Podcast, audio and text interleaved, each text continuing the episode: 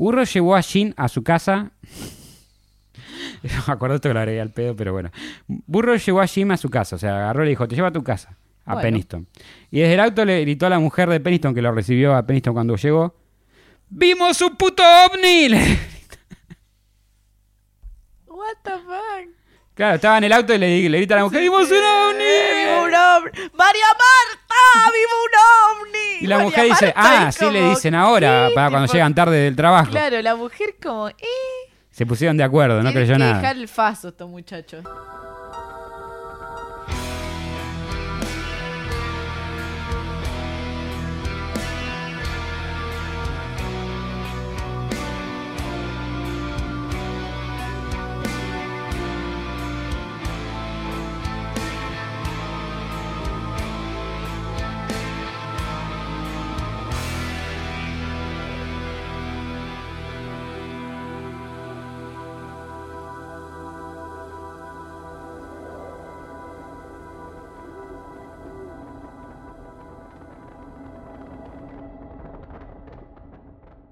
Bienvenidos a Cuentos en la Virocueva, el podcast donde hablaremos de distintos acontecimientos. Entre ellos pueden ser casos paranormales, de criminología, extraterrestres, otros eventos o todo lo que consideremos digno de ser contado en la Virgocueva.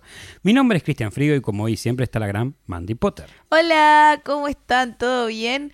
Mi nombre es Mandy Potter y ¿cómo andan ustedes? Contéstenme en sus casas. Bien, Mandy. Mal, Mandy. Del orto, Mandy. Contéstenme que a mí me hace muy feliz leer cómo están en los comentarios. Cristian Frigo, ¿cómo anda? Del orto Mandy. Bueno, está bien. Yo también estoy del orto, así que Hoy estamos, Hoy estamos- full del orto. Y está bien, vamos a patear, hoy, hoy vamos a tocar ¿está todo muy bien o está todo como, como el orto? Lo decía la hermana de, de tu vieja? de, ¿no? mi- Mentira. de tu vieja, no, de Leo- era de, ay, el cantante este, Leo García.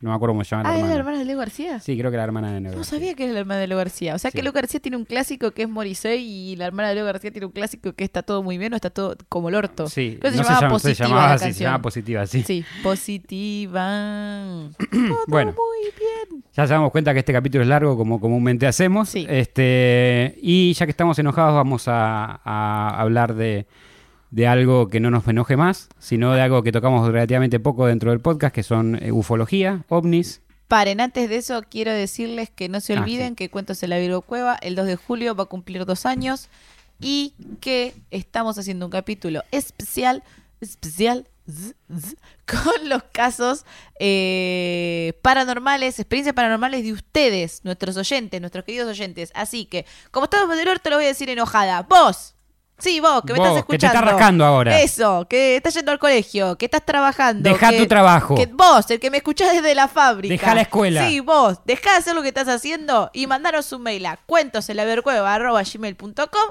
con tus experiencias paranormales. Dejá Y a tu mujer, participá dejá a del tus podcast, hijos. De todo, el trabajo. to- ya está ahora. Estás cagando mientras cagás. Cortá un el mail. sorete. Mientras te haces la paja. Con una te haces la paja, con otra le escribís a Cuentos en la Virgo Cueva cuando viste el fantasma de tu abuela. He dicho. Ahora sí. Eh. Bueno, Continuamos. Continuamos. Hoy Sí. profundizaremos en el corazón del incidente de Rochendam Forest, también conocido como el Roswell británico. Este es un caso que ha despertado innumerables teorías y cuyo misterio se mantiene hasta el día de hoy. Pero antes de lanzarnos a los hechos, conozcamos un poco más sobre el lugar del incidente.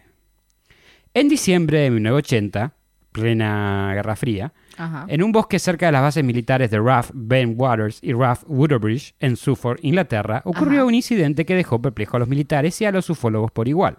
Ajá. Durante toda la noche testigos reportaron luces extrañas, apariciones de objetos voladores identificados, fenómenos inexplicables, eh, bailarinas exóticas... No, eso, eso es otra noche. Ajá. Eh, tras el evento, el Ministerio de Defensa de Gran Bretaña negó que fuera una amenaza para la seguridad nacional y afirmó que por lo tanto era más amenaza en todo caso el gobierno de los Estados Unidos. Claro. No, bueno. Ay, ay, ay, ay, y por lo tanto nunca se investigó como una cuestión de seguridad. Más tarde, las pruebas indicaron que existía un importante dispositivo de mi, dispo- dispositivo sí, del Ministerio de Defensa sobre el tema y esto llevó a las quejas de un supuesto encubrimiento. La más encubri- encubridora. Acá lo que parece que pasó, según lo que leí y lo que escuché, este, es que más que cu- cubrir el tema de los ovnis, lo que querían cubrir era, creo que lo dije en el, en el- short, pero si no lo vieron, que lo que querían cubrir era el hecho de que Inglaterra había dejado que Estados Unidos en estas bases tuviera ojivas nucleares, o sea, armas nucleares, que los tenía posicionalmente bastante bien posicionados para tirarse la Rusia ahí nomás, digamos, comparado Claro. con la posición. Y Inglaterra se mantenía, supuestamente durante la Guerra Fría, se mantenía tibia. Ok. Este, me refiero a ni de un lado ni del otro, neutral. Unos estaban fríos y otros estaban tibios. Sí, se está, viste cuando, cuando te peleas con alguien y no le hablas, mirás para otro lado, así estaban Rusia y Estados Unidos. Esa es la Guerra Claro, Fría para que, claro, para que lo sepan. Era sí, como que se sí. estaban amenazando. Y Estados Unidos estaba en el medio, como, uy, quieto. No, y Gran Bretaña estaba en el medio. Perdón, Estados y Unidos Gran Bretaña, claro, la Gran punta. Bretaña estaba en el medio como, uy, quieto. Quieto, voy a ayudar a Estados Unidos, pero que no se note.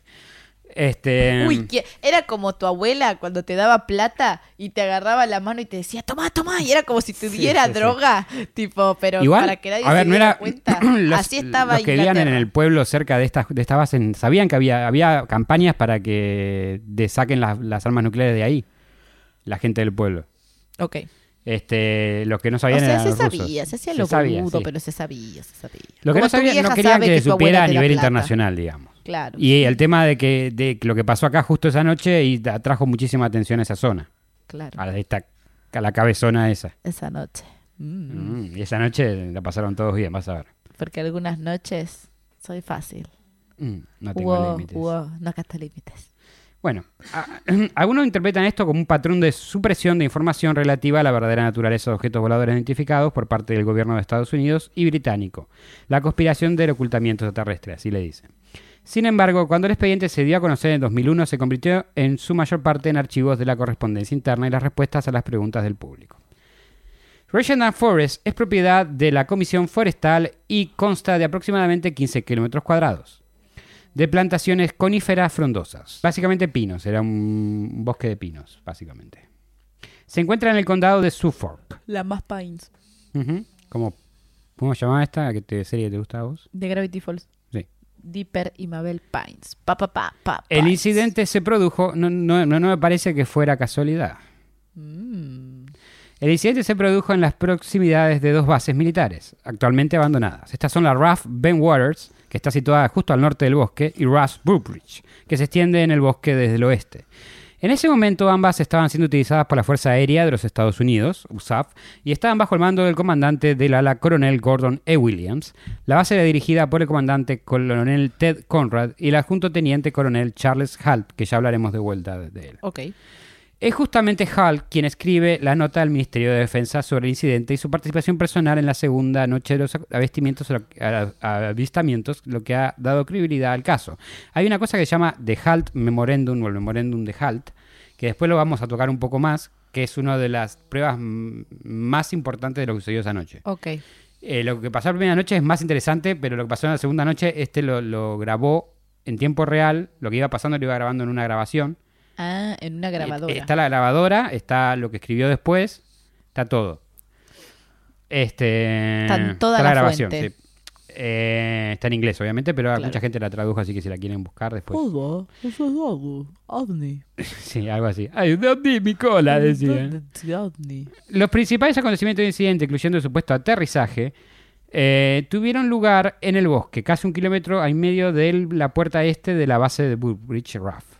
El faro Oddworth Nest, que los críticos identifican como las luces vistas fuera de la costa por los miembros del Ejército del Aire, se encuentran a 8 kilómetros más al este de esta localidad. Básicamente dicen que muy, muy difícilmente pudo haber sido un faro a 8 kilómetros de distancia. Ok.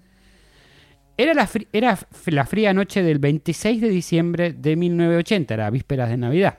No, vísperas, no, ya pasó Navidad. Era, era justo Vísperas después de de Navidad, Nuevo. estaban sacando la resaca todavía. Claro.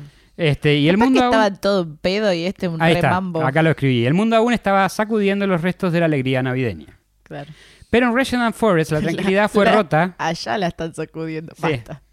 La tranquilidad fue rota por las luces misteriosas descendiendo del cielo. Eh, pensando se trataba de un avión que se estrellaba, al personal militar se le acerca la, de la cercana base de RAF, se dirigió a investigar. Sin embargo, lo que encontraron en el bosque esa noche no fue un avión en llamas, sino algo completamente diferente. Fue A ver. Michael Jackson. Los protagonistas y la noche del incidente. Ahora vamos a conocer a los protagonistas de, de esta noche hermosa que pasaron con, con los Esta extraterrestres. noche. El incidente de Rochendale comenzó en las profundidades de la noche del 26 de diciembre de 1980. El sargento Jim Penniston, un hombre con la reputación impecable y con el recalentado de Navidad en el horno, y un historial de servicio ejemplar. Estaba de... ¿Qué hace? Tengo, tengo eco. Estaba de servicio en la base de la Real Fuerza eh, Aérea de Woodbridge, Suffolk, Inglaterra. En ese momento bajo la administración de la Fuerza Aérea de los Estados Unidos. Unidos, unidos, Aquella noche la base estaba tranquila. Está tranquila la base. Tranquila, tranquila. El personal estaba recuperando... Que hoy acá en la base no van a venir. No, seguro que Se no. acotaron a dormir. Y estaban todos cansados de Navidad. Claro. El personal estaba recuperándose de las festividades navideñas, con el bullicio del día dejando paso a una paz nocturna. Pennington, junto a sus compañeros, el cabo John Burroughs y el soldado de primera clase, Edward Casa- Cabazang, Cabazag, en realidad, realizaba una ronda de seguridad rutinaria inspeccionando la base para garantizar que todo estuviera en orden. Es como que te ahogás. Cabazán. Cabazag. Cabanza. Cabazán. En ese momento no tenía ni idea de que las próximas horas cambiarían sus vidas para siempre. Siempre, siempre, siempre. Penniston, un veterano con años de servicio, estaba acostumbrado a los desafíos y a las sorpresas que podía presentar su trabajo, pero nada lo había preparado para lo que estaba a punto de suceder. La noche tomó un giro inesperado cuando recibieron un mensaje de control de la base. Habían recibido informes de luces inexplicables que se veían en el, cerca- en el cercano bosque de Reshendam. Inmediatamente se sintió un zumbido de anticipación. En el contexto de Guerra Fría, cualquier actividad inusual cerca de una base militar podía ser de- de- eh, señal de espionaje o algo peor. Pero a pesar de las conjeturas iniciales, lo que parecía ser un incidente rutinario, pronto se revelaría como algo mucho más misterioso. Armados con radios y linternas, altos armamentos tenían, La verdad. y con la esperanza de encontrar una explicación lógica a las luces, Penniston, Burroughs y Cavanzag fueron enviados a investigar. Tenían la radio y si le sonaba como en el Con Silent Hill. claro. ¿Y sabes qué pasaba? Pasó. Pero ahora, ahora te, ahora cuando lleguemos ok, ahí lo voy a comentar mejor. A ver. Lo que, estaba, lo que estaban viendo en el cielo no parecía una escena real. Luces se movían, eh, se vio un objeto aterrizando en el bosque, pidió autorización del gobierno británico y se pusieron en movimiento. Adentrándose en la oscuridad del bosque, tenían la sensación de estar al borde de un misterio. No tenían ni idea cuán profundo sería ese misterio ni de cómo cambiaría para siempre su comprensión del mundo. Kawasaki y el misterio. Sí. Eh, Bueno, en realidad Penniston es el protagonista de esta historia, los otros dos son los cabos que. Penninson Potter y el misterio Sí. de este Eh, claro, son como Harry, Hermione Eh, y Ron. Claro, son el, el trío. Imagínatelos así te vas a reír más a continuación. A ver. Adentrándose en el bosque de Reshendam. La teoría parecía sencilla. Inspeccionar la fuente de luces y asegurarse que no representaba ninguna amenaza para la base. Sin embargo, a medida que avanzaban, la naturaleza ordinaria de la misión comenzó a, comenzó a desvanecerse. Cabe mencionar que Jim continuamente intentaba eh, racionar la situación, eh, ra- racionalizar la Racionalizar.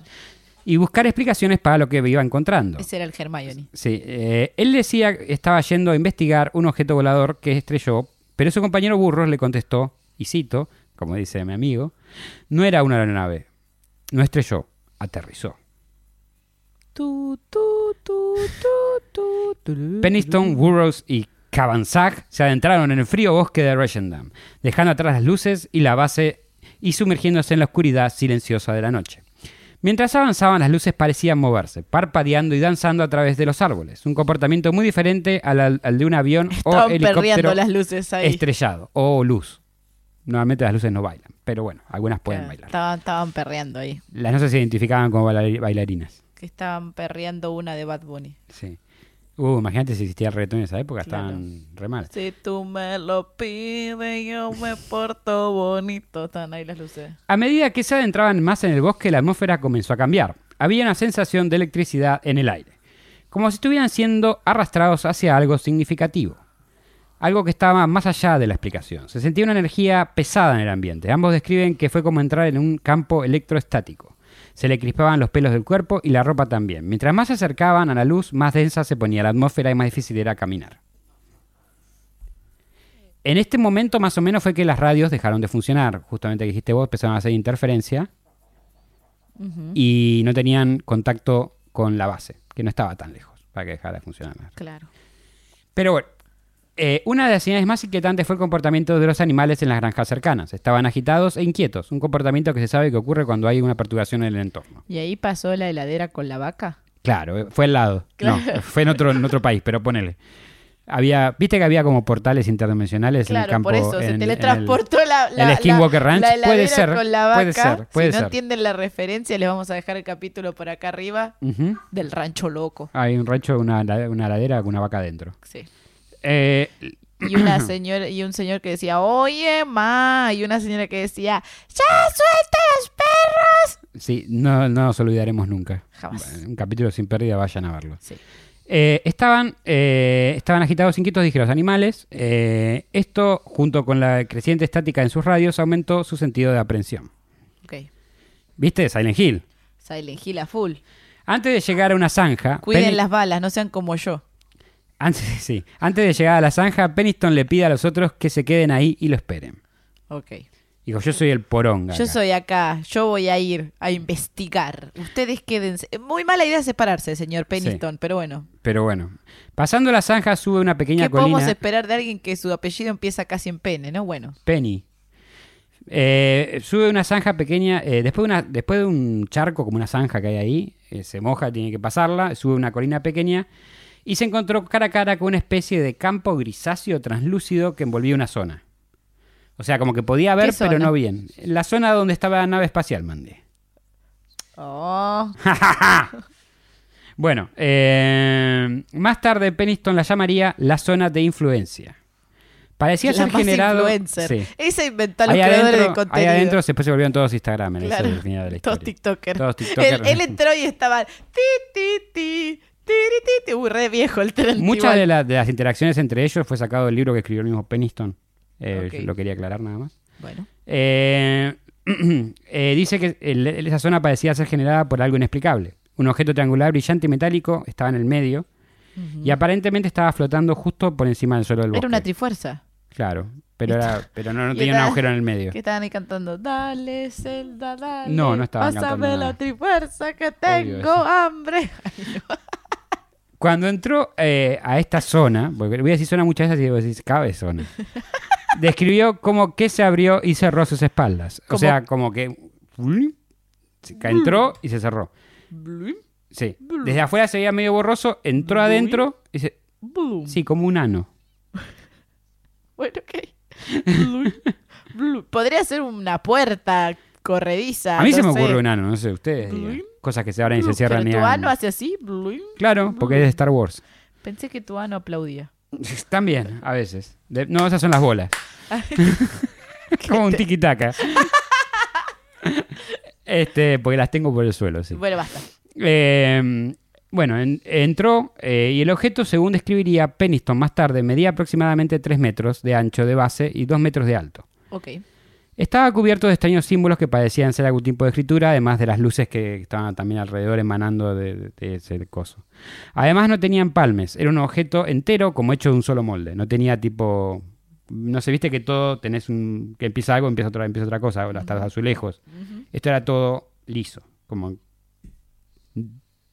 ¿Cómo lo hicieron? Como la sala del tiempo de Dragon Ball. Claro, macizo, liso, no hay nada. Macizo. Y ahora viene una cita de Peniston, más o menos describiendo esta nave. La, la nave tenía 3 metros de altura y unos 3, y unos 3 metros de ancho desde la base. No se veía ningún tren de aterrizaje, pero parecía que tenía patas fijas. Me acerqué un poco más, caminé alrededor de la nave y finalmente caminé directamente hacia la nave. Noté que la superficie era como un vidrio negro liso opaco. Ok. Para este momento, eh, porque traduje una, una cita y en un momento, en vez de. En vez de decir la tapa, dice shell, que es como la cubierta, pero Sí. la tradujo como concha. Ok. Entonces decía la concha era como un vidrio negro liso opaco. Y dije, ¿qué? Y ahí Frigo se estaba durmiendo. y Encima ¡pum! se dice la tela de la concha. Ok. Te estoy jodiendo. Para este momento, Jin todavía estaba esperando encontrarse con una simple aeronave terrestre estrellada o algo por el estilo. Viste que le estaba diciendo que era algo que Sí. estrelló. El silencio se rompe cuando Burros dice: Te dije que no era un puto avión. ¿Qué me- A lo que Periston, agarrando de la cara, le responde: Te dije que te quedaras allá. Ahora callate, necesito pensar. qué me- Básicamente estaba tipo ahí mirando el coso y viene el otro y le dice: Te dije que no era un puto avión en el oído. ¡Ah!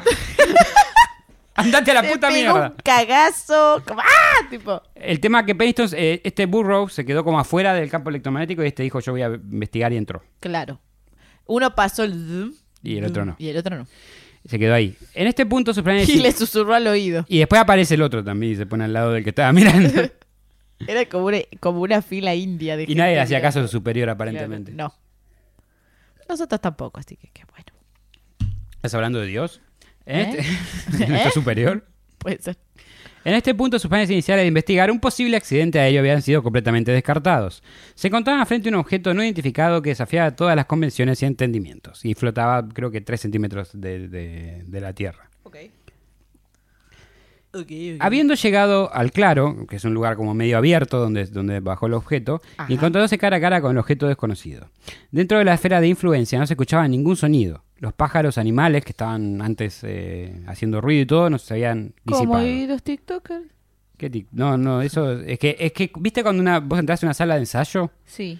que afuera no se escucha nada? Claro. Bueno, es lo mismo al revés, tampoco escuchás de afuera. Claro. Entonces todo lo que pasaba afuera, porque los TikTokers necesitan es silencio para grabar. sala de influencia, por eso. Está bien, pero los TikTokers necesitan silencio para grabar. Claro, tenés razón. Entonces tiene que aislar el- los ruidos de afuera. Claro, tal cual, tenés razón. Tiene sentido. Tiene sentido. Y dice que él mismo no escuchaba sus propios pasos. O sea, caminaba y no escuchaba ni sus pasos. Como que había Está un... monilla. Estaba, no sé si modo ninja, si no lo- o, Claro. o realmente no se estaba haciendo ningún sonido La, dentro del la lugar. habitación estaba en modo ninja. Peniston se da vuelta y ve a Burros, quien de nuevo no le hizo caso y se acercó más al lugar, Pero la puta. y que parecía estar inmovilizado viendo la luz. Veo la luz. Eh, ¿Y de eso la luz, hijo mío. Por más que Peniston Burroughs no escuchaba nada, eh, o sea, Burroughs, Pennington le gritaba y de, Claro. y afuera Te dije que te quedaras ahí, pelotudo. Puto, puto. Y el otro estaba y como, estaba, no, no, no escuchaba, no, ni, ni, ni le, ni le dio atención. cuenta. No, porque desde afuera del área de influencia se veía medio oscuro lo que había adentro, no se veía bien. Y aparte no se escucha lo que, lo que de afuera no se escucha adentro y dentro no se escucha de afuera. Sabés que el de afuera estaba como, no, cuidado, la concha de la muerte. Tenés, tenés la concha, la tela de la concha y Claro. ¿Qué concha? ¡Ay, qué miedo! ¡Pum! ¡Blup! ¡Blum! Pero a pesar de la aparente extranjeridad de la situación, Peniston de nuevo, Extranjeridad. sí, se me ocurrió una palabra, Bueno, mantuvo la compostura como buen soldado que era y comenzó a evaluar la situación con mayor objetividad. ok. Eh, paralizado por la incredulidad y la fascinación, Peniston se quedó observando el objeto triangular. Aunque había un cierto temor, también había un cierto sentimiento de asombro y de ver. Estaba presenciando algo que estaba más allá de su comprensión y que rompía con todos sus conceptos previos de lo posible. Vamos a ver cómo es Sí, el triángulo del revés. exacto. ¿Y habían visto un triángulo volador no identificado? Claro. En Skinwalker Ranch, sí. Peniston, la verdad es que había diferentes Sí, formas y tamaños. Tenés razón. Peniston diría más que mientras más se acercaba a la nave, eh, parecía que el tiempo también se paralizaba. Y las cosas fuera de la esfera se movían a otra velocidad que ahí adentro. Dice que tenía un reloj de cuarzo. Los, supuestamente los relojes de cuarzo nunca se atrasan, pero después de este incidente, cuando volvió, lo tenía atrasado cinco minutos. Mira. Tiene sentido. Peniston, quien era supervisor en rango eh, del trío, decidió asumir la responsabilidad de investigar el objeto más de cerca. Acá es cuando hace las pruebas, digamos. Ok. Para este punto, Pennington ya estaba entregada a la situación. Y en las notas escribió tipo de nave desconocida. ¿Cuánta entrega? No, porque estaba poniendo todos los detalles tipo bien y como puso cuando le quiso poner el tipo de nave, ¿no? ¿qué carajo? Es un Que triángulo no- no sé, volador, no- identificado. no ¿qué sé. poner? Claro. Un dorito volador, claro. el dorito Es el, malo de Gravity Falls. ¿Cómo se El llama? dorito, eh, Bill Cipher. Eh, claro, eh, poner un Bill Cipher. Bill Cipher. Veo muchas relati- veo mucha Mucha relación con relación Gravity entre- Falls, sí. es verdad. Capaz, igual, como tiene mucho que ver, capaz tiene algo que ver. Es verdad. Vamos a investigar. Te digo que este, si no es el segundo, pone que Roswell sea el avistamiento lo más conocido de ovnis, ese es el segundo caso más conocido. Peniston, quien era el superior, bueno, eh, decía su especie, lo dije ya, moviéndose con cautela, no sé por qué con cautela, pero le costaba caminar, era un quilombo y estaba enfrente de un triángulo volador. Claro. Se acercó al objeto que estaba flotando alrededor de Estaba 3 en modo centímetros del suelo y le examinó los símbolos que lo marcaban. Tomó notas de cada uno de los símbolos en su libreta. Y esto es, un, esto es verdad. Y luego, en los años posteriores, estos símbolos se convirtieron en un tatuaje muy popular. Mira. Es como la puerta del Señor de los Anillos, Eh, ¿Qué puerta? la que decía que tenías que decir amigo en élfico. No, no, no sabía. Hay un tatuaje que... que- No la- los símbolos. Me Ah, no sé, qué, no sé qué decían los símbolos. Nadie supo nunca identificar qué saben. Pero como él los copió y los presentó, eh, la gente Se lo tatuó. lo tatuó. Bueno. Así funciona la vida. Marcó la tendencia. Sí. Eh, a veces era- al final era influencer de esa época, pero era influencer. Eh, y acá fue cuando le invitó a- al Triángulo a tomar un café. Quizás él Acá- fue el primer influencer. Tal vez. Acá invitó al Triángulo a tomar un café mientras lo acariciaba lentamente. Era Bill Cipher. No. La superficie del objeto era suave y fría al tacto. Acá empezó a acariciarla. Claro. A pesar de la evidente energía que emanaba, afirmó que cuando la tocó los símbolos, eh, tocó los símbolos, recibió una especie de mensaje en su mente directo, tipo como que descargó un, un torrent. Sí. De forma en código binario, unos y ceros atacaron su cabeza. Se llenó su cabeza de eso. Por unos segundos. Por un unos tiempo, segundos. sí. Es como que quedó como. ¡Oh, ¡Ah! Poseidón! ¡Unos y ceros! ¡Unos y ceros! Este evento sigue siendo uno de los más misteriosos y discutidos del incidente. O sea, a- hace un tiempo ya se descifraron, después vamos a decir qué dicen lo- el mensaje, pero más adelante. Además reportó que la luz que emanaba era cálida. ¿Viste las luces que, que decían que veían, veían Sí, desde Kosovo? Bueno, sí. era muy cálida. No había tren de aterrizaje, el aire alrededor olía a metal. Dado a su tamaño, notó que no entraría un humano promedio dentro de ese objeto. Ok. Era muy grande. Ok. Menos que estar un humano y además pilotear, o sea, que haya controles o algo adentro. Claro. Y cuando le tocaba, lo tocaba, sentía un bajo voltaje recorrer por su cuerpo. ¿Viste? Cuando tocaba la ladera o Sí. algo que te da un. Como que le dio un electro, un electroshock. Pero no fuerte, tipo como que sentía. mini electroshock.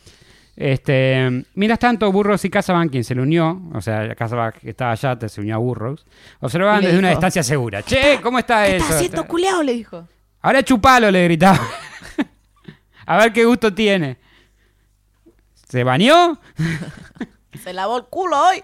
Ellos también podían sentir la extrañeza de la situación. Hablaron de una sensación de tiempo detenido y notaron que los animales del bosque estaban en silencio, como si estuvieran conteniendo la respiración junto con ellos.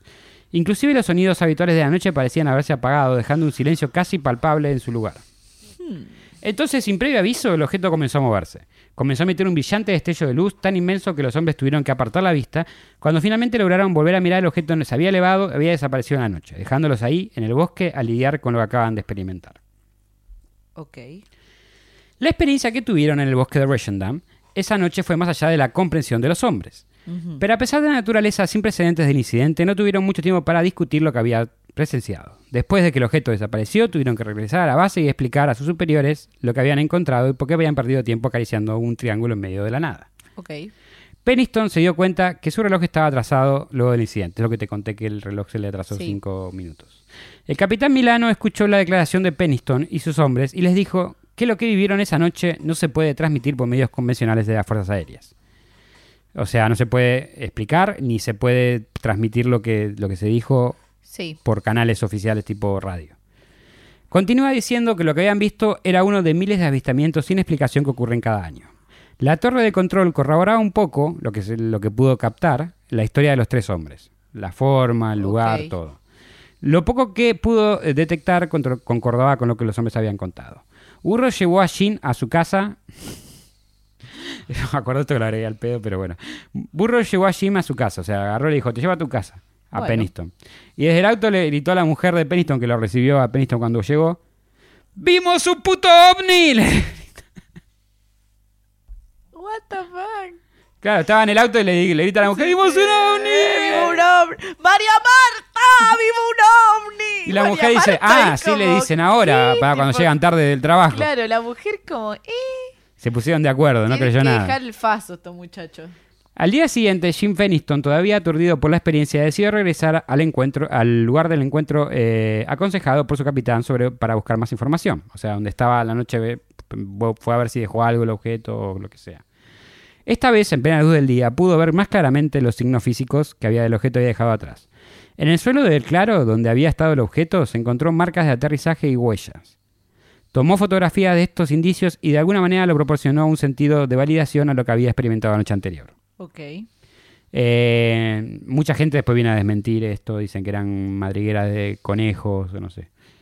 Este, a pesar de, las pruebas físicas y de sus testimonios detallados y apasionados, otros superiores de Peniston se mostraron escépticos. Ok. Algunos incluso sugirieron que el encuentro no fue más que un resultado de un estrés extremo, incluso la alucinación colectiva o que te cayó mal el recalentado de Navidad. Eh, Pero- la peda. La peda de Navidad seguía vigente. Pero Peniston, Burroughs y Cavanzag estaban seguros de lo que habían experimentado. En las semanas y meses posteriores del incidente, Peniston comenzó a tener sueños recurrentes sobre el encuentro, sobre, eh, sobre todo sobre los números binarios que hablamos antes. Sí. Se levantó, agarró una libreta y empezó a anotar los, eh, a anotar los números, uno tras otro. Tardó 45 minutos. Después, la imagen de los símbolos desapareció de su cabeza y pudo volver a dormir. Tranca. Aseguraba que estos sueños eran increíblemente vívidos y que parecían más recuerdos que fantasías. Mientras tanto, Burroughs y Cabanzag también lidiaban con las secuelas del incidente. Igual que Peniston afirmaron tener recuerdos intensos y vívidos del encuentro. También hablaron de una sensación persistente de malestar y ansiedad, como si de algo hubi- hubiera cambiado fundamentalmente en ellos cuando- después de esa noche. Igual para mí, se querían colgar de la cola de Peniston, que fue que tuvo las bolas para ir a tocar el... Sí, igual yo creo que por ahí algo les afectó, pero más leve. Sí, sí, sí. Tiene que ser más leve porque no tocó el... No tocaron el coso del código binario. Ujú. Y ahora venimos al memorando de Halt, que lo que de Halt era uno de los comandantes de, de alto rango de ahí de la, de la base esa, Ok. de la otra base, perdón. A ver. Sin embargo, Peniston y sus hombres no fue el único que vio estas cosas raras esa noche y las noches posteriores. Si esto, eh, todo este evento duró tres días en realidad. Tres- durante tres días se siguieron eh, reportando tanto civiles como militares, luces y cosas que volaban. Y no sabían qué estaba pasando un quilombo. Esto paren, paren, Omni. Apaguen la luz que me quiero ir a dormir. Pará, la loca. Estaban ahí la gente. Pará. Es un desmadre. Claro. Eh, ya que al otro día se volvieron a reportar las luces y esto Peniston en su momento no lo sabía. No nos llamaron para decir, mirá, aparecieron de vuelta las luces, venía a acariciarlas. Venía a acariciar la luz. Que se apagan cuando las Venía a acaricias. acariciarme la luz. El memorando de Halt sobre los avistamientos de OVNI de Ralph Whitbridge y Ralph Ben Waters es un documento que juega un papel importantísimo en el incidente de Rushmore Forest. Fue redactado por el teniente coronel Charles Halt, quien en su momento era el subcomandante de la base aérea de Ben Waters. El memorándum fue redactado el 13 de enero de 1981, aproximadamente dos semanas después del incidente. En él, el teniente, Halt, describe detalladamente los eventos que ocurrieron durante esas noches de diciembre de 1980. Esas noches de calor. Arre que sea frío. Es- No sé, no. ¿No? Sí. Sí. Sí, sí, sí, Siempre sí, sí, sí. hacía frío. Diciembre en Europa sí. Claro. Sí, sí. Sí. Cuando él mismo y otros miembros del personal de la base fueron testigos de avistamientos de luces inusuales en Regenda Forest. El memorándum no era público y se puede leer en Google por si les interesa leer el, el reporte entero, es larguísimo. El memorándum detalla cómo Holt y su equipo se adaptaron en el bosque para investigar las luces y encontraron evidencia de aterrizajes de objetos desconocidos, así como anomalías en el equipo eléctrico, como lecturas de radiación y mal funcionamiento de las radios, como ya dijimos en el pasados anteriores. Ok. También intentaron tomar radiación del lugar y había, como números muy altos de radiación en los lugares donde aparecían las luces. Ok. También mencionaba que las luces parecían moverse de manera inteligente, emitiendo destellos y cambiando de colores. Mejor que lo que usan las luces del auto tu papá. ¿Qué te pasa con mi papá? No, tu papá, bueno, tu papá le estaba hablando a la gente. Y acá hay una mm, eh, cita de Halt que dice, Ajá. parece un ojo guiñándote. Aquí viene del sur, ahora viene hacia onda. nosotros. Sí. Ahora "Vení, estamos observando lo que resulta ser un rayo que baja al, al suelo. Esto es irreal. Tócame la luz. O sea, estaba, estaba así, ahora está yendo para allá, vienen para acá, ahora está tirando un rayito al suelo. Ah, qué ganas de retirarme, decía. Este, este documento oficial es considerado una prueba importante del incidente Russian Forest, ya que proporciona la descripción detallada y verificable de los eventos presentados por el teniente Halt y su equipo. No solamente él, sino todos los que estaban a su, a su cargo. Además, el memorando respalda la afirmación de que el incidente no fue un evento aislado presenciado solo por el trío inicial de testigos, sino que involucró a múltiples personas y generó preocupación en la base aérea. Ok. El memorando de Halt ha sido citado y utilizado ampliamente en la investigación y debate en torno al incidente de Regendar Forest, aportando una perspectiva oficial y documentada sobre los acontecimientos que tuvieron lugar en las noches del, del- en el bosque. Además de este memorándum que tiene otro peso porque él tenía otro cargo mayor al de Peniston, Claro. están las notas de Peniston, que también hizo un... Peniston, todo lo que iba pasando esa noche iba tomando notas. Ok. Y después se las presentó a, a, a su al flaco este que, que estaban hablando antes y se ve que se limpió el culo con las notas. Claro, sí, se dijo, "Mm, estos drogadictos. Sí. Pero bueno, él se quedó, se, se quedó docente con una copia, con algo porque tiene los, los jeroglíficos y todo eso. y viene la grabación de Holt. Además, en 1984, una copia de lo que se conoce como la cinta Holt cayó en manos de los investigadores. Lamentablemente, debido a la estática y el hecho de que la cinta había sido copiada en una máquina antigua, una gran parte de sus comparaciones de fondo no se pueden discernir. El Sci-Fi Channel adquirió la grabación original, que documentó el teniente coronel Holt y su patrulla al investigar el avistamiento ovni en Regional Forest en diciembre de 1980. En esta cinta revela mucho más de las que conversaciones. Pero lamentablemente hay sonidos y charlas de fondo que no pueden ser oídos por la mala eh, calidad de una cinta de 1984. La cinta también ha sido transcrita por el investigador Ian Rifpat, que incluye eh, un enlace a una descarga de audio. Para los interesados vamos a dejar un link, eh, Mati, de, al contenido de esta cinta en la descripción del video. Mira qué bien. Toda la data te damos acá. sí, está en inglés igual, pero bueno. Bueno, todo no se puede. ¿viste? Tiene que haber algún tipo de traducción si la buscan. Escrita, pero... Claro. a ver. Pero si quieren escuchar el, el- el tono de voz, eh, la situación en la que se encontraba, como que ya estaba como... "Bueno, ¿Y ahora qué? ¿Y ahora qué? ¿Y ahora, Y ahora viene qué? Ah, la declaración de, oficial de Peniston. A ver. Peniston, por ejemplo, afirma, esto es lo que dijo él en su declaración oficial, eh, que una gran luz de color amarillo brillante se emitía por encima de los árboles. Esto fue cuando, cuando lo llamaron. ok. En el suelo centro de la zona iluminada directamente a nivel del suelo. Había una luz roja parpadeante a intervalos de 5 a 10 segundos y una luz azul que era en su mayor parte constante. Hubo algunos ruidos extraños también. Burroughs informó de haber un ruido de una mujer gritando y también que se puede oír animales de granja haciendo un montón de ruido, como dije antes que estaban inquietos. El teniente coronel Holt oyó los mismos ruidos en la noche más tarde, una noche más tarde. Ok. Eh, en una entrevista de CNN en enero de 2008 dijo, el ganado, eh, en ganado en todo el granero parecía estar enloqueciendo. Sin embargo, otras fuentes escépticas informaron que no había animales en granjas cercanas. Ok. No se sabe quién dice la verdad en este caso. Claro. Eh, tal ruido también podía haber sido hecho por los ciervos salvajes del bosque, los cuales son conocidos por su fuerte chillido cuando se ven amenazados.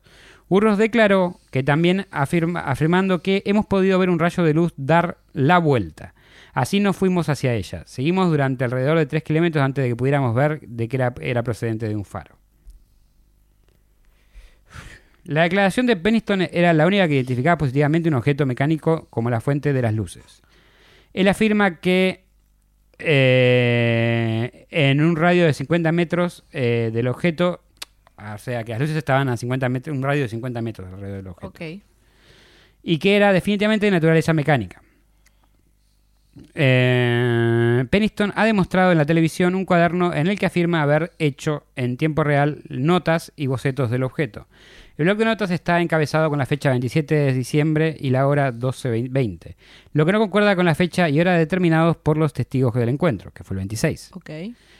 Además, Peniston alega que vio el objeto en otro lugar de aterrizaje que el investigado por Holt, mucho más cerca de Woodward Flash. Los testimonios o testigos permanecieron eh, tranquilos debido a su experiencia y creen que ha- han sido testigos de algo fuera del ámbito de toda explicación normal. Cabe recordar que hubo múltiples testigos de esa noche, también militares, eh, reportes policiales y civiles. Gracias en parte a los testimonios de la grabación y el memorándum de Hall, finalmente el reporte de testigos eh, terciarios militares y civiles sobre esa noche hace que este evento uno de los avistamientos ovnis mejor documentados de la historia de la humanidad. Las repercusiones del incidente y los años siguientes. A ver. A pesar de las pruebas físicas y los testimonios convincentes, como ya dijo, ya dije, los superiores de Peniston, Burroughs y Cavanzag se mostraron escépticos ante su relato. En los informes oficiales, el encuentro fue descartado como una simple confusión provocada por una luz de un faro cercano. ¿Viste? Por eso decía, no caminamos tres kilómetros y nos dimos cuenta que era un faro. No dejate de joder. Sí. Claro, no. O sea, señor. Sí. Sin embargo, los hombres. aparte Somos pelotudos, pero no tanto, ¿vio? Sin embargo, los hombres insistieron que lo que vieron y experimentaron no fue ningún tipo de error de percepción. Con el paso del tiempo, el incidente Rochendam Forest ganó notoriedad y se convirtió en uno de los encuentros ovnis más famosos y discutidos del Reino Unido. Muchos ufólogos consideran que el incidente de Rochendam Forest es el encuentro ovni más significativo que ocurrió en el Reino Unido y lo, compartan, lo comparan con el famoso incidente de Roswell en los Estados Unidos. Unidos, unidos, unidos, unidos. Unidos, sí. Los informes y documentos sobre el incidente fueron eventualmente desclasificados, permitiendo a la opinión pública formarse una idea de lo ocurrido. Los testimonios de aterrizaje y las lecturas de, de radiación registradas en el lugar del encuentro se convirtieron en algunas de las principales piezas de evidencia que se citan en las discusiones sobre el incidente. Después de mucho tiempo, los documentos se liberaron. Mucho tiempo fueron clasificados. Claro. En los años siguientes, o sea, después de que los editaran como querían, los los liberaron. Claro, los No. liberaron. Dicen Como que les no se. convenía. Sí. En los años que siguieron al incidente, tanto Peniston como Burroughs han sufrido problemas de salud que atribuyen a su encuentro cercano al bosque de Rochendon. Puede ser casualidad igual. Sí. Estos problemas de salud incluyen dificultades para dormir, episodios de estrés postraumático y, según Peniston, una extraña serie de sueños relacionados con el cuento. Eso no puede ser casualidad. Eh, Lo de los sueños, por lo menos. Las contribuciones y el legado de los testigos del incidente. En las décadas posteriores al incidente, Peniston, Burroughs y, el otro, yo no lo escribí, han dedicado gran parte de su vida ese. Sí. eh, a compartir su historia y a buscar respuestas sobre lo sucedido esa fría noche de diciembre. Han participado en numerosos documentales y programas de televisión. Hay un montón de documentales de, de History Channel, de todos lados. Han, da- han dado charlas en conferencias de ufología y han escrito sobre sus experiencias. Ok. El sargento Peniston en particular ha sido muy activo en compartir su historia hasta escribir un libro. Ha afirmado en repetidas ocasiones que se cree que cree que el objeto que encontró en el bosque de Regendan es de origen extraterrestre. Qué raro, ¿no? Creo que piense eso. Ha trabajado con expertos en códigos binarios para descifrar el mensaje que afirma haber recibido del objeto y compartido estos hallazgos con el público. Los resultados de su trabajo con el código binario, según Peniston, son desconcertantes. Los números traducidos del código forman un mensaje que menciona coordenadas geográficas específicas en todo el mundo Ok. y parece hablar de la exploración continua de la humanidad. Ok. Peniston ha dicho que cree que esto podría ser una especie de mensaje o advertencia de una civilización extraterrestre, aunque reconoce que esto solo es su interpretación. Ok. La decodificación fue llevada a cabo por Joe Luciano eh, y trataré de hacer leerlo lo mejor que pueda, pero vamos a poner una imagen también para los oyentes de YouTube puedan verlo. Luciana. Eh, exploración de la humanidad, o en realidad Exploration of Humanity, dice el primer, la primera parte del mensaje, 666 81.000. No, 8100, perdón. Ok. 8100. 8100. Después tiene coordenadas de norte y west, y que es el medio del océano Atlántico. Sí. Después dice Continuous for Planetary Advan. No sé, no sé qué significa Advan, hay un- no se sabe, pero dice que eh, continuamente para el planetario y no se sabe. Claro, no se sabe. Capaz ese- Avance. avance, sí, a- no- no- esa, esa parte no se pudo descifrar o lo que está en rojo no se pudo descifrar bien. Eh, acá abajo explica, los caracteres que están en rojo, eh, cuando eh, parece que había errores con la transmisión. Ok. No pudieron descifrar. No pudieron descifrarlos, no. Y después dice cuatro coordenadas continuas UQS CBPR antes. Ok. Y después hay de vuelta coordenadas y dice, eh, de, es en Benque Viejo del Carmen, en Cayo Beliz. Más coordenadas en un lugar en Sedona, Arizona, USA. Otras coordenadas en el desierto de Giza, en Egipto. Ok. Otras coordenadas que es afuera de Nazca, Perú. Ok. Otras coordenadas que son en China, Shandong, Taiyang. Y otras coordenadas que es el templo de Apolo, eh, por Taranaxos, en Grecia. Ok. Y después dice ojos de tus ojos. Y después dice origen y dice las, unas coordenadas. Listo. Después dije año de origen 8100. Futuro. Y esto hace que mucha gente piensa que el mensaje fue enviado desde el futuro. Ajá. Y nosotros no supimos interpretarlo, pues somos unos pelotudos. No, y que en estas, en, estas locaciones van a pasar cosas. Claro. E- es la salvación de la humanidad, pero somos todos idiotas. Sí, o no nos importa lo suficiente salvarlos. Sí. un poco de esto, un poco de aquello. La experiencia de Burroughs, por otro lado, ha sido un poco más introspectiva. Ha hablado abiertamente sobre cómo el incidente cambió su percepción del mundo y de su lugar en él. Ha reflexionado sobre la posibilidad de que existan civilizaciones más allá de nuestro planeta y ha planteado preguntas sobre lo que esto podría significar para la humanidad. Ajá. El legado del incidente Reichenbach Forest sigue vivo en el día de hoy. El bosque de Reichenbach se ha convertido en uno de los lugares de peregrinación para los entusiastas de ovnis y ha inspirado una serie de libros, películas y series de televisión. Ok. Especulación, la historia de Peniston y sus compañeros eh, sigue siendo un testimonio fascinante de la búsqueda de la humanidad por comprender lo desconocido. Y ahora vienen los expertos y los que quieren desacreditar y las explicaciones que dieron. Ay, ay, ay, a ver. Jim Peniston y John Burroughs han investigado la actividad de forma amateur. Sin embargo, hay una gran cantidad, una gran incoherencia en entrevistas separadas de Jim Peniston y John Burroughs. O sea, dicen cosas que a veces chocan. ¿Viste cómo pasa a todo el mundo? Nadie soporta un archivo, dice. No. Ni nosotros, seguramente. Nosotros no. No. Creo que en un capítulo yo dije, ni, a- ni en pedo me agarran bailando. Y Mati subió un video mío bailando. Sí. Que pasó en mi canal de Twitch. Sí. Eh, eh, con ¿Cuál la... el episodio de la epidemia de baile? Puede ser, sí. Les dejamos acá el link para que lo vayan a ver. Con Larry King, el 9 de noviembre de 2007, Jim Peniston alegó que hizo 45, que en 45 minutos una investigación a fondo de la nave sobre el terreno. Ok. Registró una actividad y tomó fotos de la citada nave. Sin embargo, en una entrevista del programa Robert Stack, Misterio sin resolver, John Burroughs describe que después de encontrarse de repente con la nave sobre el terreno, todos caímos al suelo y la nave se elevó por sobre los árboles. O sea, que ni bien la encontrado se fue. No hay, entre ellos, la historia es media Es diferente. incongruente. Sí. El divulgador científico Ian Redpath investigó el incidente en 1983, inicialmente por la BBC Breakfast Time, y el 5 de enero de 1985 escribió un artículo para The Guardian, que hizo mucho para desacreditar los testimonios de los avistamientos de ovnis en Rochendam. Redpath eh, pregunta a la guardia, al guardia forestal local Vince Truck acerca de la luz y este le indicó que se originó cerca del de un faro que, como se ve el borde del bosque, como se ve desde el borde del bosque, parecía situarse ligeramente por encima del suelo y parece moverse cuando los testigos se trasladaban. Ok. Además, si un ovni se hallara presente, los, avista- los avista- aviadores debían haber presenciado una segunda fuente de luz, el faro. En la misma línea de visión, en la cinta de Holt, mencionada anteriormente, se puede oír una llamada no identificada del aviador. No es nuevo, ahí está. Con un intervalo de 5 segundos, la misma frecuencia con la que el faro de Osborne Ness parpadea. A pesar que y una... dale con que era un Sí, faro. era el faro, el faro loco. Un día, una noche brillaba más fuerte. Ese faro era su noche. Claro. Este, mm, hija, esta noche es mi noche, esta noche brillo. Quedó embarazado esa noche. Dio a luz. Día luz, día luz. Dio a luz, claro. Muy bien. Eh, eh, Estoy riendo de mi propio chiste. que es sí. buena, es buena, es buena referencia. A pesar de la reclamación en el History Channel en la serie UFO Hunters, Militar vs. OVNIs 2008, sobre que el haz del faro no puede haber sido visto dentro desde dentro del bosque, hay pruebas en video y testimonio en guardia forestal local. Vince Truquet confirma que siempre ha sido visible. Yo entiendo igual que se les ocurrió esa noche ir a verlo si siempre estaba ahí. Claro. Vince vio las supuestas marcas de aterrizaje, al igual que la policía local, pero simplemente reconoce que son cuevas de conejo, cubiertas de hojas de pino. Ok.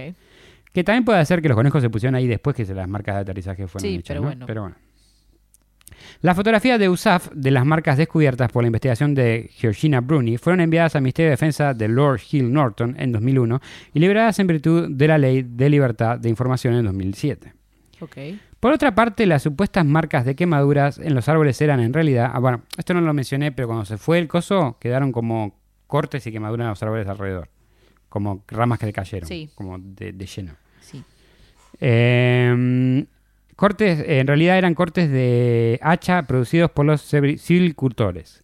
Mm, no sé. Se indica que los árboles estaban listos para ser talados. Para hacer más difícil la aceptación del presunto avistamiento un meteoro casi tan brillante como la luna llena fue descubierto al sur de Inglaterra exactamente en el momento que los informes iniciales de aterrizaje eh, de un brillante objeto en el bosque. Como que también dijeron, y justo pasó un meteorito, puede haber Claro. sido eso también.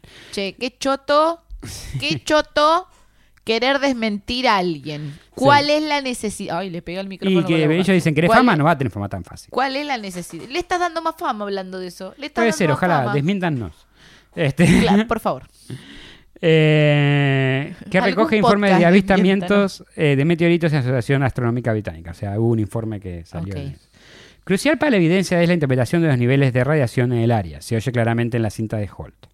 Expertos del Centro Nacional de Protección eh, Radiológica del Reino Unido han señalado que el equipo utilizado para esta medición no tenía objeto para, por objeto medir radiación de fondo y por lo tanto las lecturas de extremo inferior de la escala de medición no tienen sentido. Dicen que no eran los aparatos correctos para medir eh, radiación en el ambiente.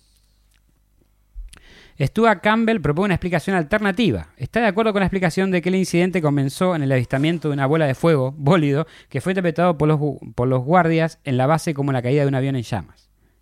De hecho, había sido a cientos de kilómetros de distancia en el- sobre el Mar del Norte. Ok. Hubo algún un fenómeno atmosférico y bueno, están intercalando todo. no sé. Sí, no sé. Campbell sostiene que el objeto visto, capaz todo tiene que ver en realidad, capaz el tema del meteorito, la cosa cayendo. Todo, capaz todo tiene un porqué. Sí. Campbell sostiene que el objeto visto posteriormente por Halt y sus hombres en su expedición nocturna, este es Halt, no Peniston, Ajá. era el Shidwell Lightship, que es un una- que era que es un tipo de nave que ilumina, es una ay, un bote creo que Una ilumina, nave sí. que dio a luz. Sí, algo así. Que, y la supuesta nave espacial era en realidad alguno de los planetas brillantes. Ok, a ver. Un planeta brillante que estaba muy Claro, brillante. planeta que estaba ese día estaba muy brillante, Júpiter, fin. Campbell es crítico y en su estimación de la capacidad del USAF y de su equipo. Dice que eran tontos. todo- todos los Todos que tarados. eran todos tarados. Otra teoría es que el incidente fue una falsa alarma. Tonta, como quiere que te quiera, que te quiere si me tiene trabajando. Tonta. ¿Cómo vamos tiempo? Ah, estamos re bien. Sí. Otra teoría fue que el incidente fue una falsa alarma. La BBC informó que una ex policía eh, de seguridad de Estados Unidos, Kevin Cond, Sí. reivindicó la, re- la responsabilidad por la creación de extrañas luces en el bosque al conducir un vehículo de policía cuyas luces habían sido modificadas. Ahora también puede haber sido un vehículo con las luces modificadas. Ok. Este, viste que las luces eran rojas, azules, blancas, Sí. como la de un patrullero. Conde ha retirado la, la reclamación de que fuera responsable del incidente. Ella dijo, creo que realicé mi truco durante un ejercicio. Nosotros no tuvimos ejercicios durante las vacaciones de Navidad. O sea, como que no estuvo por ahí esa noche. Como que sí, pero no. No, eh, o sea, ella dijo, bueno, fue, fue esta, este policía, fue este policía, esta policía que, o este policía que cambió las luces de su auto. Pero no puedo haber Y ella dijo, yo no puedo decir yo porque yo no estuve ahí esa noche. Claro. Este, Conde ha retirado la reclamación, bueno, por eso. Eh, estaba de vacaciones cuando su- resu- de- surgieron las avistamientos. estos. Vacacionando. Este es un fuerte indicio de que mes- mis modificaciones de las luces no es la fuente del incidente específico. O sea, es como diciendo, dale, eso es un pelotudo. Se cayó tu cámara de nuevo. ¿Por qué? Si yo no la toqué. Se cayó sola. Yo Me la vi. gusta caer. Que hizo toque y se cayó. Bueno, para ir, para ir, para ver hasta qué punto llegaron, otras explicaciones para el incidente han, han incluido un satélite espía soviético derribado en un- por un accidente nuclear. Bueno, amigo, ya estás re flashero, ¿no? De abandonemos con lo que nos estamos dando o convidemos. Ahí sí le pegué a la mesa y no se cayó, no entiendo nada. Bueno, eh, vamos a la reflexión y al cierre. Dale. El incidente de Rochendale Forest en su esencia es una historia de encuentro con lo desconocido. Peniston, Burroughs y Cavanzag fueron hombres de lo más común que se encontraron en una situación extraordinariamente poco común. Ok.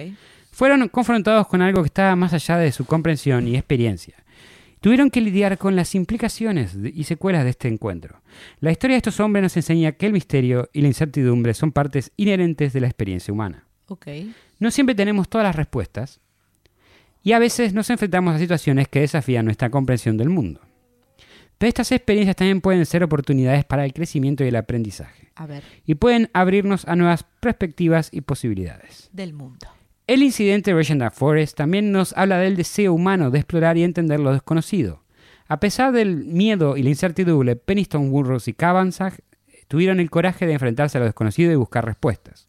Aunque todavía hay muchas preguntas que no tienen su respuesta sobre lo que realmente ocurrió esa noche en el bosque, su búsqueda de la verdad es un testimonio del espíritu humano de indagación y descubrimiento. Casi medio siglo después, el incidente de Regenda Forest sigue cautivando a las personas del mundo. Nos recuerda eh, que el universo es un lugar vasto y misterioso, lleno de maravillas y misterios que esperan ser descubiertos. Y aunque no siempre podemos entender o explicar todo lo que encontramos, la búsqueda de respuestas es un viaje que vale la pena emprender. Ajá. Espero que hayan disfrutado de este recorrido por uno de los casos de ovnis más famosos de la historia. Si alguna vez te encuentras en el bosque de Regendam, quién sabe, quizás también te encuentres con lo desconocido. Muy bien, me encantó, la verdad.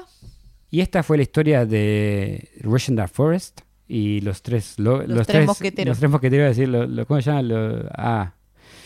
ah, ¿y cómo se llaman estos tres que se golpeaban? Los tres chiflados. Los tres chiflados. Este, y que acariciaban objetos no identificados en medio del bosque. Se hablaban entre ellos al oído. Menos mal que no se metían en los bosques de Palermo. Mm, qué peligro. Para, iban a encontrar un objeto flotante, pero no exactamente un triángulo. Cla- no. Una no, este, así que nada, ¿qué te pareció el caso? Me encantó, me gustó, me gustó. Interesante. Bueno, eh, y, y cumplimos con esta cuota anual de eh, casos de ovnis. De, de Nos cuesta un montón Sí, encontrar casos de, sí. de ufología y investigarlos también. Discúlpenos. Este, mm, así que nada, esto fue todo por el día de la fecha. Eh, Mandy, ¿por dónde te a encontrar? A mí me encuentran en todas mis redes sociales como Mandy Potter. Oc. ¿Por dónde te podemos encontrar a vos? Ahí me encuentran como volvió a mi Instagram viejo, se llama la historia, Sí. volvió el, volvió viejo arrepentido, como Ah. cfrigo, arroba gmail, eh, arroba gmail. ¿Qué? ¿Qué dice, señora? No, no, arroba cfrigo, pa, con doble E en vez de una I. Eso. Estoy muerto. bueno, Bueno, nada. Esto ha sido todo. Yo iba a apagar la vela, pero me acordé pero que no nunca prendimos la ninguna. No, yo me di cuenta cuando ya estaba pesado. Pero bueno, apagamos la vela imaginaria. Y colorín colorado, este cuentito, este cuento se ha, Se ha terminado. terminado. Nos vemos la próxima semana. Chau, Muchos chau. besotes. Besotitos. Chao. Gracias por acompañarnos nuevamente en otra emisión de Cuentos en la Virocueva. Si les gustó, no se olviden de suscribirse y darle like. Y si no les gustó, recomiéndenlo para que otra persona también se coma el garrón como ustedes.